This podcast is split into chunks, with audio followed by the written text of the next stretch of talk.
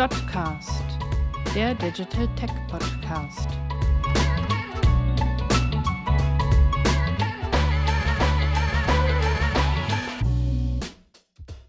Um beruflich weiterzukommen, muss man sich gut vernetzen.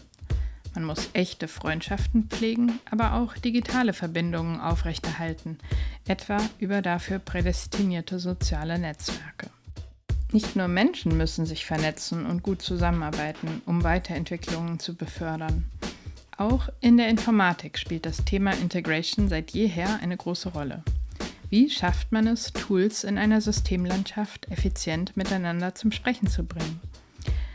Den reibungslosen, rasend schnellen Datenaustausch zu ermöglichen zwischen CRM und CMS-Systemen, zwischen E-Commerce und ERP. Und welche Schlüsselrolle spielen dabei Integration Platform as a Service Technologien? Diese Themen werden wir im heutigen Dotcast diskutieren. Wer darüber hinaus mehr wissen möchte zu allen Facetten der Digitalisierung, dem seien unter www.dotsource.de das Trendbuch, unsere White Paper und der Handelskraftblog empfohlen.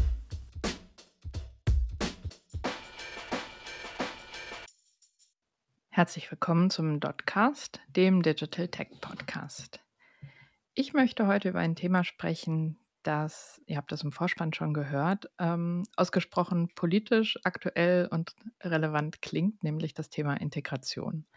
Wir wollen es aber nicht aus der gesellschaftspolitischen Perspektive betrachten, sondern wir sprechen Tech, wir sprechen über dieses Thema in der Informatik und mein Gast ist Oliver Schimratzki. Olli, magst du dich einmal kurz selbst vorstellen, bevor wir unseren Hörerinnen und Hörern erklären, worum es heute geht? Natürlich, gerne. Äh, also ich bin Olli, bin seit zwölf Jahren bei der DotSource und bin Integrationsexperte und Teamleiter in einem äh, entsprechenden Team, das sich in diesem Bereich ähm, spezialisiert hat. Genau, und ich freue mich natürlich heute mit dir heute diesen Podcast zu machen. Genau, wir haben ja nicht nur diesen Podcast heute äh, sozusagen in der gemeinsamen Agenda, sondern wir haben auch vor knapp äh, 10, 12 Monaten zusammen ein White Paper gemacht, das man sich auf www.dotsource.de runterladen kann zu dem Thema Integration, Integrationsplattformen. Und dort haben wir auch Anbieter verglichen. Bevor wir überhaupt auf dieses Level kommen, wer kann was, wüsste ich gern mal von dir in deinen Worten, was ist eigentlich Integration und wofür braucht man das? Und sollen Laien wie ich das eigentlich äh, Deutsch oder Englisch aussprechen? Ähm, also das vielleicht mal schon vorab. Äh, ich glaube, ob Integration oder Integration ist an der Stelle tatsächlich egal. Ähm, man, man wird verstanden. Ähm, was ist das Ganze eigentlich? Das ist im Prinzip die Herausforderung, wie kriege ich eigentlich Daten zwischen zwei Seiten irgendwie transportiert. Das heißt, man hat ähm, in der Informatik ganz, ganz häufig eine Seite, die Daten oder Services bereitstellen kann. Und man hat auf irgendeiner anderen Seite ähm, eine Instanz, die diese Daten gerne verarbeiten würde. Und dann stellt sich natürlich die Frage, wie kriegt man beide Seiten zusammen? Und genau dieses Problem äh, löst die Integration an der Stelle. Das ist ja auch ein Problem, das müsste es schon so lange geben, wie es informationstechnologische Systeme gibt, oder? Das ist richtig, genau. Und dementsprechend hat das Ganze natürlich auch über die Zeit eine ziemliche Evolution hingelegt und sich dann immer weiter verändert. Aber ja, eigentlich, sobald man mehr als ein System oder mehr als ein Programm das hat zusammenarbeiten lassen, ähm, stand man eigentlich schon vor der Herausforderung, wie können die Daten austauschen. Und wann bist du persönlich das erste Mal mit diesem Thema ähm, in Berührung gekommen? Hast du da ähm, eine Erinnerung, eine Anekdote für mich? Oh, das ist eine gute Frage. Ähm, ich würde sagen, das war vermutlich irgendwann in meinem Studium, ähm, als ich das erste Mal aktiv eine API äh, genutzt habe, um, ich glaube, damals für einen Programmierkurs äh, Daten zu konsumieren. Ich wüsste aber gerade gar nicht mehr genau, was es war.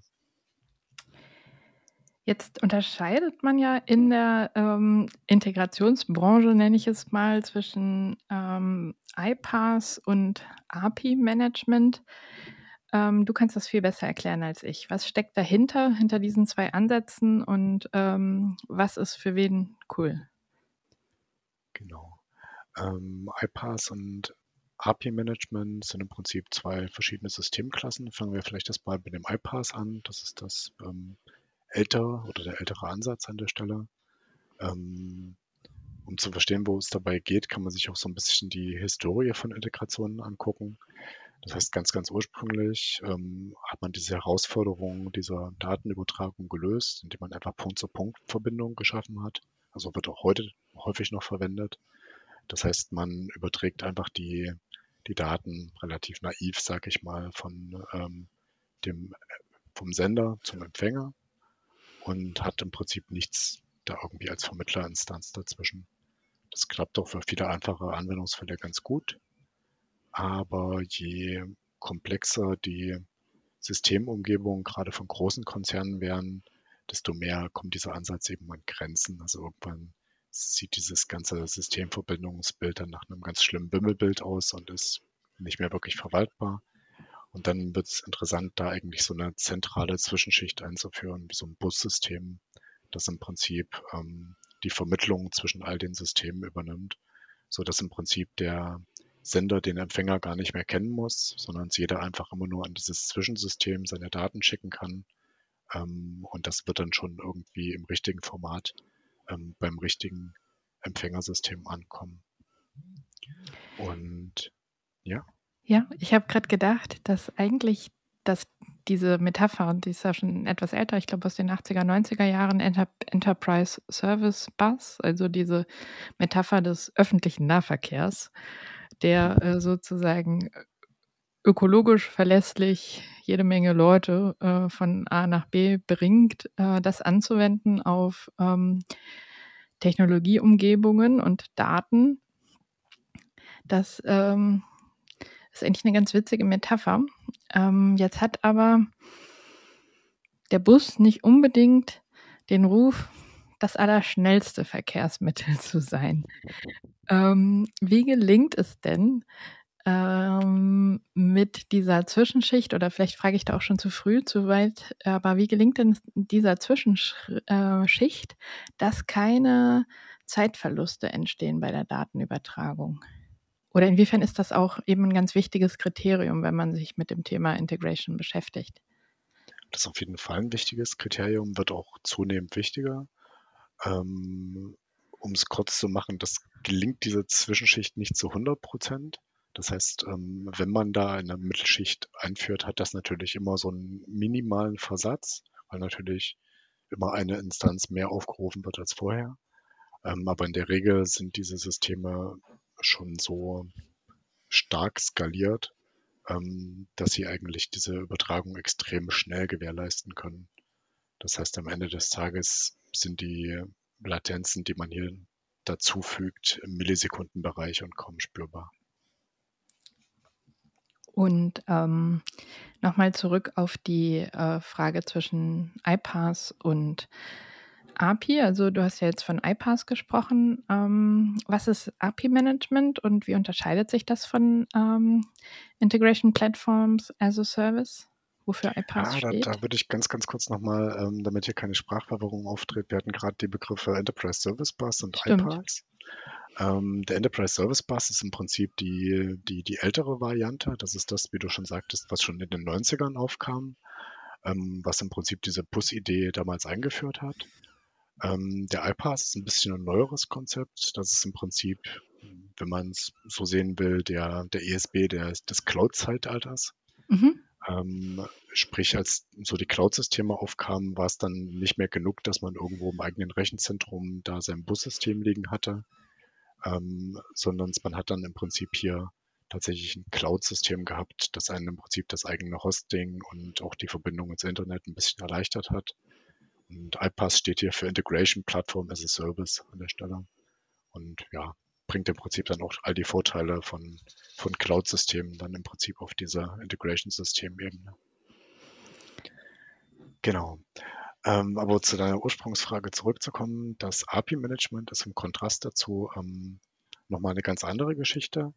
Das heißt, während äh, ein Integration Layer sich darauf konzentriert, wie kann ich ähm, die Daten tatsächlich von A nach B kriegen, was vorher gar nicht ging, ähm, konzentriert sich API-Management darauf, wie kann ich denn all die APIs, die ich in meinem Unternehmen habe, ähm, an einer Stelle tatsächlich verwalten, wie kriege ich da eine Übersicht rein, ähm, wie kann meine, mein zentraler Core-IT ähm, auch gewährleisten, dass da bestimmte Sicherheitsstandards ähm, drauf eingehalten werden und wie ja, könnte beispielsweise auch ein Betriebsteam an einer zentralen Stelle dort die, das Monitoring und die Übersicht gewährleisten. Das sind so Fragen, mit denen sich das API-Management an der Stelle beschäftigt. Das heißt, während das iPaaS wirklich neue Integrationen schafft, ähm, ist das API-Management eigentlich eher zum Verwalten existierender Integrationen geeignet. Und jetzt kommt natürlich die Gretchenfrage, die sich so, wie ich sie stelle, wahrscheinlich gar nicht beantworten lässt. Ich stelle sie trotzdem. Wer braucht jetzt was? Also welches Unternehmen ähm, sollte über die Einführung von iPass als Verbindungslösung ähm, und Strategie nachdenken und welches Unternehmen kommt noch mit einem guten API-Management hin? Hm, lässt sich tatsächlich so exklusiv an der Stelle nicht entscheiden, weil, weil die beiden Dinge sich nicht ausschließen. Mhm. Also es ergibt sogar ziemlich viel Sinn ähm, für viele Unternehmen tatsächlich beides in Kombination einzusetzen, ähm, weil beides natürlich Mehrwert für mein Unternehmen bringt. Ähm, ein Integration Layer hilft mir als Unternehmen dann, wenn ich ähm, schon auch eine, ich sag mal, mindestens Handvoll Systeme habe, ähm, die ich irgendwie miteinander integrieren möchte ähm, und ich im Prinzip nicht bei jedem, also jede Schnittstelle, jede Datenverteilung immer wieder neu bauen möchte, sondern wenn ich mir über die Zeit eigentlich strategisch so ein Standardset von Integrationen aufbauen will, das man auch wiederverwenden kann. Also wenn ich beispielsweise einmal ähm, die Bestelldaten aus meinem ERP-System verfügbar gemacht habe ähm, und die in ein anderes System integriert habe, dann kann ich entweder Punkt zu Punkt das in Zukunft jedes Mal wieder neu bauen, wenn ein neues System mit dem Bedarf kommt. Oder ich habe einmal eine Standardintegration mit meinem Integrationssystem geschaffen und dann kann ich im Prinzip relativ einfach da auch zusätzliche Systeme wieder andocken. Das ist der Mehrwert, den man da einfach für sich rausziehen kann. Ähm, ein API-Management auf der anderen Seite hilft mir hauptsächlich dann, wenn ich ähm, vor allem auch Sicherheitsbedürfnisse in meinem Unternehmen beispielsweise habe. Also dann, wenn ich zum Beispiel eine Mobile-App anwende, die aber irgendwie mit meinen internen Systemen äh, einen Datenaustausch hat, dann möchte ich natürlich nicht, dass all die Leute, die meine App benutzen, ähm, tatsächlich live mein ERP anfragen können. Das wäre ja aus Security-Gründen ein großes Problem. Und an der Stelle würde man auf jeden Fall darüber nachdenken, da das API-Management dazwischen zu schalten, um da halt noch eine Sicherheitslinie zu haben, die vor Überlast schützt und ähm, vor Missbrauch schützt beispielsweise. Ich finde, das klingt sehr klug, was du sagst, dass es sich eben nicht ausschließt, obwohl da auch unterschiedliche Kompetenzen und auch unterschiedliche Anbieter natürlich ein bisschen, ähm, ich sag mal, äh, rangeln. Und dass es ähm, immer wieder wichtig ist für Unternehmen, die sich mit diesem Thema zwangsläufig ja beschäftigen müssen, ähm, sich auch mit ähm, ja, diesen strategischen Zugriffen zu beschäftigen. Hast du aus deinem Alltag als äh, Teamlead des Integration Teams in der DotSource vielleicht mal so ein, zwei Use Cases ähm, für mich, du musst nicht die Kundennamen nennen, aber vielleicht so ein bisschen aus eurem Alltag erzählen, wo ihr am Ende ähm, sozusagen vielleicht anders mit eurem Zugriff auf, äh, zum Thema Integration bei was anderem rausgekommen seid, als ursprünglich die Kundenanfrage war. Verstehst du, was ich meine?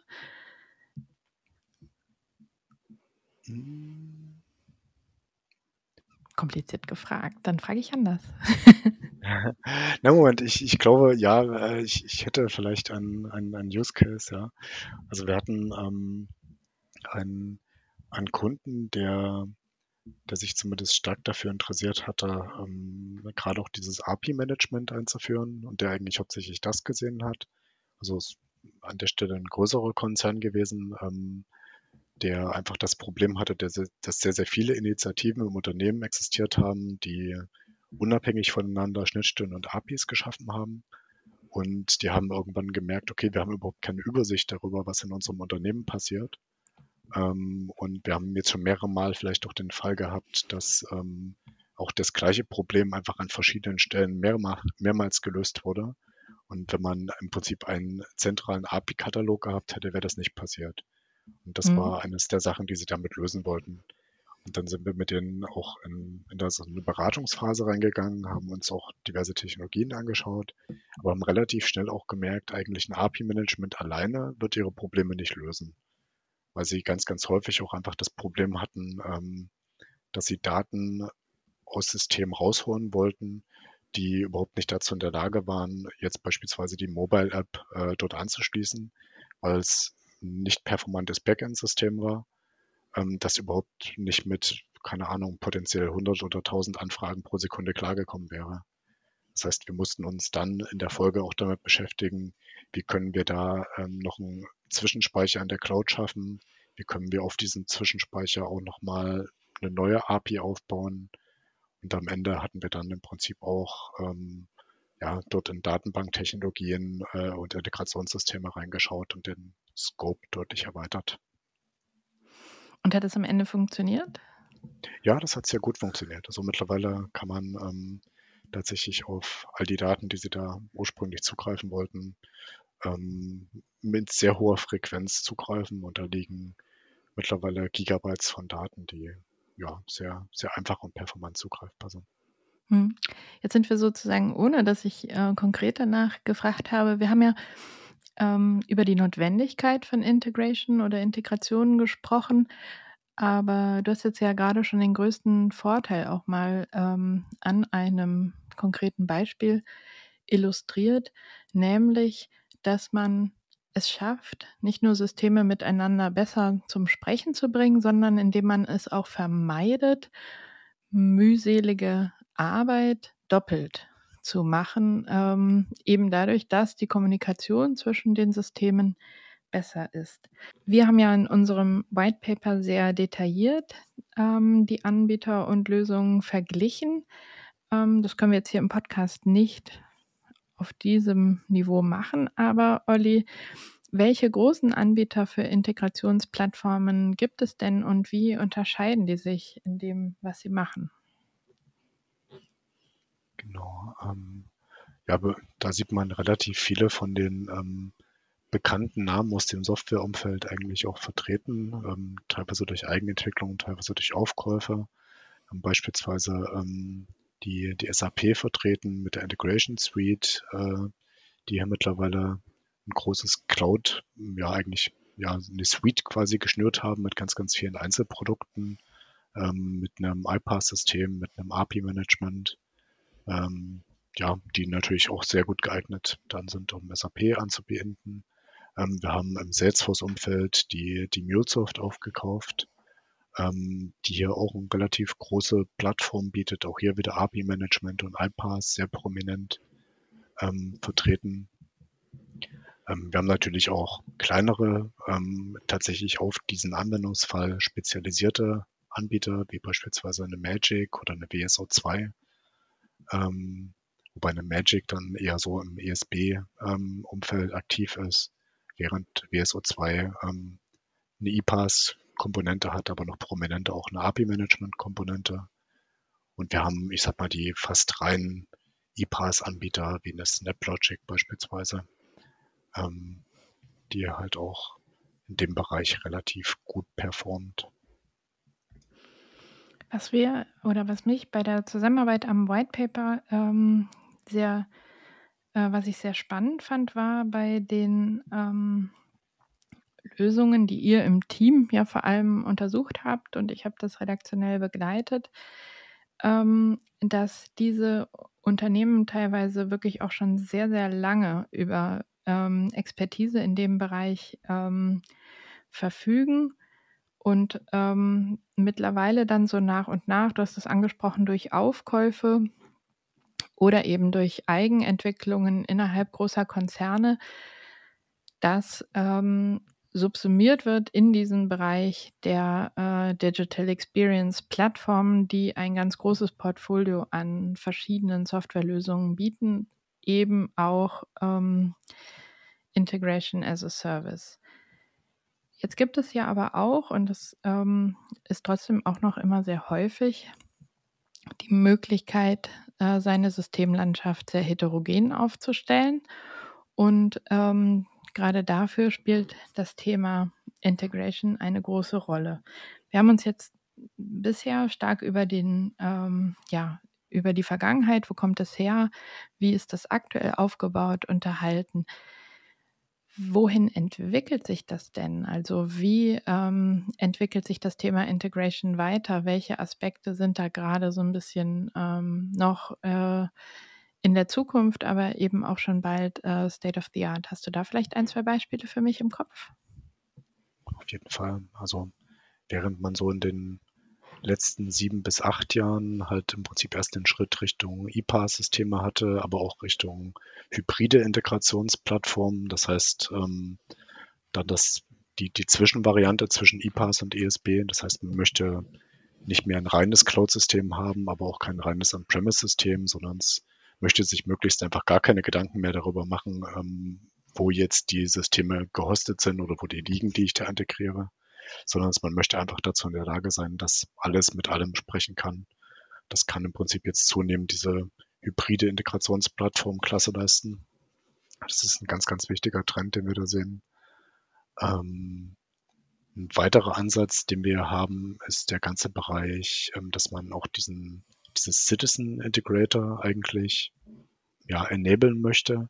Das heißt, da geht es darum, dass im Prinzip nicht mehr nur der Techniker dazu in der Lage sein sollte, ähm, Daten zwischen den Systemen ähm, hin und her zu schieben, sondern dass, dass das eigentlich auch der, der, die Fachkräfte, der Fachanwender ähm, im Kleinen schon selbst tun soll.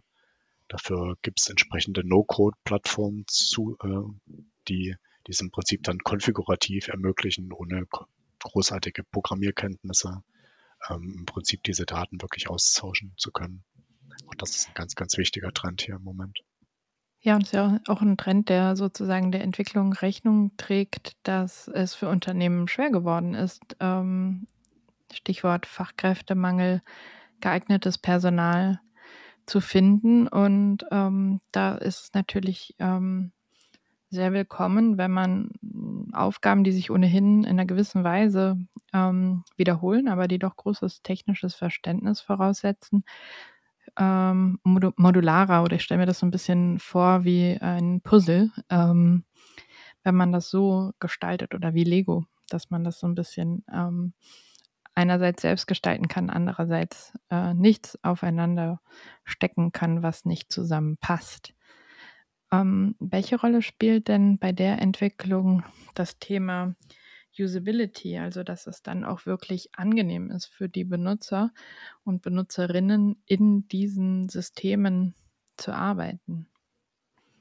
Ja, das ist natürlich auf jeden Fall ein großes Thema. Ähm, also gerade diese, diese alten, ich sag mal ESB-Zeitalter-Plattformen, ähm, da hat man dann natürlich auch gesehen, dass die eher für den technischen Endanwender gedacht waren. Das waren halt wirklich Expertensysteme, wo man auch sehr, sehr viel ähm, ja, ich sag mal, Ausbildung brauchte, dass man gut damit arbeiten konnte. Die heutigen Systeme sind in der Regel browserbasiert. Das heißt, da muss ich mir noch nicht mal was lokal entwickeln, sondern es mich einfach nur einloggen. Ähm, und dann kann ich mir im Prinzip grafisch dort ähm, die Sachen per Drag and Drop zusammenziehen ähm, und konfigurieren. Da ist die Lernkurve natürlich eine ganz, ganz andere. Und gerade die Usability ist natürlich hier auch eine Möglichkeit der Anwender, sich da irgendwie von der Konkurrenz abzuheben. Das heißt, ähm, darauf gibt es ein großes Augenmerk. Ja. Hm. Nochmal zurück zu deiner Eingangsanekdote. Du hast ja erzählt, dass du im Studium ähm, das erste Mal eine Schnittstelle selbst gebaut hast.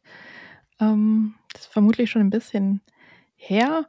Wie war denn das Gefühl, als du gemerkt hast, aha, es funktioniert? Also diese beiden Systeme, die du mit der Schnittstelle verbinden wolltest, äh, können jetzt wirklich Daten austauschen.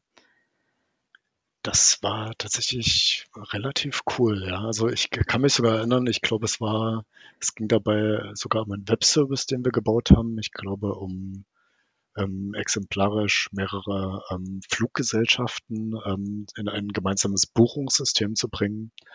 Ähm, und das war schon recht beeindruckend, so wenige Jahre nachdem man überhaupt Programmieren gelernt hat, dann plötzlich Dinge in der Skalierung bewerkstelligen zu können.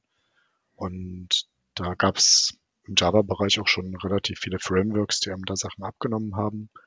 Und das war auch sehr beeindruckend, wie, wie schnell man sich dann die Sachen generieren konnte und wie schnell das dann doch schon funktioniert hat. Also hat mir sehr viel Spaß gemacht und ja, war wahrscheinlich auch ein Trigger, der mich seitdem in die Richtung ein bisschen begleitet hat. Ja, ja schön. Ähm, was ich total äh, schön fand an der Zusammenarbeit in, ähm, an diesem White Paper, ich weiß nicht, vielleicht die eine oder andere Zuhörerin, der eine oder andere Zuhörer jetzt wirklich äh, langsam Lust bekommen hat, mal sich diese magazinartigen äh, Wissensspeicher runterzuladen, über die wir hin und wieder sprechen, ist, dass ich auch gelernt habe, dass sich ähm, diese Vielfalt der ähm, Anforderungen, die die Integrationssysteme erfüllen müssen, nicht unbedingt ähm, für so eine eindimensionale Bewertung eignet, sondern wir haben eigentlich aus diesem Anlass ähm, Integrationssysteme zu evaluieren eine ganz neue Art der Grafik entwickelt, um Stärken und Schwächen sichtbar zu machen, aber eben nicht pauschal äh, sozusagen äh, zu ranken. Das fand ich sehr, sehr schön, weil ich daran, ähm, ja, weil man daran auch vor allem sieht, dass ähm, nicht für jeden das Beste immer das Beste ist, sondern dass es eben auch genau bei diesen Services und Systemen Stärken und Schwächen gibt, die dann recht individuell auf das Anforderungsprofil der Unternehmen, die sich ähm, damit beschäftigen wollen, dann ähm, anpassen. Wie geht ihr da, wenn ihr sowas für einen Kunden evaluiert und äh, Kunden und ähm, Unternehmen bei der Systemauswahl unterstützt? Ähm, wie geht ihr daran? Wie geht ihr da vor? Das würde mich mal interessieren. Genau, also wichtig ist natürlich ähm, immer als erstes, dass man sich anschaut, ähm, wo steht der Kunde eigentlich heute? Das heißt, welche Systeme hat er, ähm, aber auch wo er will er natürlich in Zukunft hin? Ähm, und dass man darüber auch ein Verständnis davon entwickelt, was tatsächlich der, der Bedarf ist. Also wir hatten vorhin schon dieses Beispiel von, ähm, will ich neue Integrationen bauen, dann brauche ich hier ein Integrationssystem wie ein IPA-System. Habe ich vielleicht schon ganz viele APIs im Haus und will einen Überblick, dann eher API-Management. Das heißt, ähm, um diese Fragen beantworten zu können, braucht es da natürlich erstmal einen relativ guten Überblick. Ähm, den verschaffen wir uns dann im Prinzip in, in Workshop, in, in Interviews ähm, mit den Anwendern und mit den Verantwortlichen für die jeweiligen IT-Systeme, die da den Überblick haben. Und dann kann man im Prinzip den, den Blick in die Zukunft wagen und kann definieren, okay, was ist eigentlich das Zielbild? Wie, wo wollen wir in Zukunft stehen? Welche Daten sollen überall im Unternehmen jederzeit und immer verfügbar sein? Und ja, sobald man im Prinzip diese Idee entwickelt hat, kann man dann im Speziellen schauen, welche Technologie kann mich tatsächlich am besten dorthin bringen ähm, und was ist für unseren Anwendungsfall tatsächlich das geeignete. Hm. Was ich noch, eine, eine Zahl zum Schluss, sonst habe ich oft die Zahlen etwas früher im Podcast, aber ich merke, ähm, wir haben uns heute viel über, ähm, über Methoden und über Wege unterhalten. Ähm, was ich sehr beeindruckend fand bei der Recherche zu den verschiedenen ähm, Integration as a Service Systemen war, ähm, dass fast alle ähm, auf dem Markt mit enorm großen ROI-Zahlen aufwarten konnten. Also ROI steht für Return of Invest. Das ist also das, was man an finanziellem Aufwand ähm, betreiben muss, um diese äh, Systeme einzuführen, sich innerhalb weniger Monate amortisiert und ähm, sich dann fortan das sozusagen auch richtig handfest wirtschaftlich lohnt, sowas eingeführt zu haben. Ähm, die Zahlen sind meistens aus den USA gewesen. Ähm, wir haben das auch so transparent gemacht im White Paper. Gibt es mittlerweile Zahlen für den europäischen Raum und den ähm, Dachraum insbesondere oder sind die ganz ähnlich? Ähm, meines Wissens nach sind die Zahlen ganz ähnlich. Also ich habe leider gerade nichts äh, auf die, die Nachkommastelle genau vorliegen. Aber ich glaube, mit diesen ähm, tatsächlich teilweise dreistelligen Return of Invest Zahlen kann man auch hier rechnen. Ähm, einfach dadurch, dass man im Prinzip diese strategischen Beschleunigungseffekte hat. Und natürlich, wenn ich mir im Prinzip meine Produktdaten aus meinem PIM ähm, einmal über so ein Integrationssystem geöffnet habe, dann kann ich mir damit natürlich ähm, mein Jobsystem genauso wie meine Marktplatzanbindung von Amazon oder eBay genauso gut eröffnen wie vielleicht irgendwelche Marketingkanäle, wo ich meine Produktdaten brauche. Und während ich in der Vergangenheit ohne diese Integrationssysteme quasi jedes Mal wieder von Null angefangen hätte, um diese Datenverbindung zu bauen, habe ich natürlich mit einem Integrationssystem hier schon so einen Jumpstart mir geschaffen, der mir dann die Arbeit da extrem erleichtert und dann natürlich dafür sorgt, dass diese Return of Invest Zahlen auch möglich werden. Ja, dann ähm, habe ich erstmal keine weiteren Fragen. Hast du noch irgendwas auf dem Herzen beziehungsweise im Kopf, von dem du denkst, dass ich es nicht gefragt, nicht angesprochen habe, was aber unbedingt zum Thema Integration äh, sozusagen noch ähm, erklärt werden muss, dann wäre das der Moment. Da gibt es natürlich extrem viel, weil es ja. ein breites Thema, für das ich brenne. Aber unterm Strich kann ich nur sagen, ähm, wenn, wenn ihr da draußen Interesse an diesen Themen habt, wenn das was ist, was euch umtreibt, dann meldet euch auf jeden Fall. Ähm, wir würden uns freuen, mit euch über das Thema zu sprechen und ähm, sind äh, jederzeit bereit äh, und voller Freude, das zu tun. und mal das eigene Unternehmen ein bisschen unter die Lupe zu nehmen, wie gut da eigentlich A mit B sprechen kann. genau. Technisch natürlich, ausschließlich. Olli, vielen Dank, dass du dir Zeit genommen hast für den Dotcast, den Digital Tech Podcast. Ich bedanke und mich an der Stelle und verabschiede mich von dir. Ähm, vielen Dank für die Zeit. Auch vielen Dank an dich.